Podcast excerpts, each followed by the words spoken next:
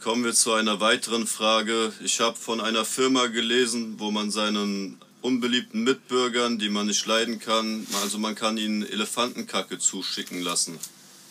Finden Sie das cool? Ne, Ich finde das mega cool. Das kann man in Kilobeuteln und sogar bis zu zweieinhalb Kilo bestellen bei Amazon. Packen die das da mit einer Schleife und so richtig ein? Nee, das wird in einer Vakuumtüte angeliefert und das kannst du dann mit dem Messer aufmachen. Aber am besten kannst du das machen wie ähm, ein Soßenbeutel oder so. Weißt du, so einfach nur einen kleinen Schnipsel aufmachen, dann kannst du es rausdrücken. Äh, was ist, wenn die Person einen Garten hat? Dann tut man denen ja einen Gefallen mit dem ganzen Deswegen Dünger. musst du es ja auch im Briefkasten machen oder an die Klingt Türklinke plausibel. oder so. Das Ja, macht die Dr. Firma Polizei nett, das muss Google. dann selber machen.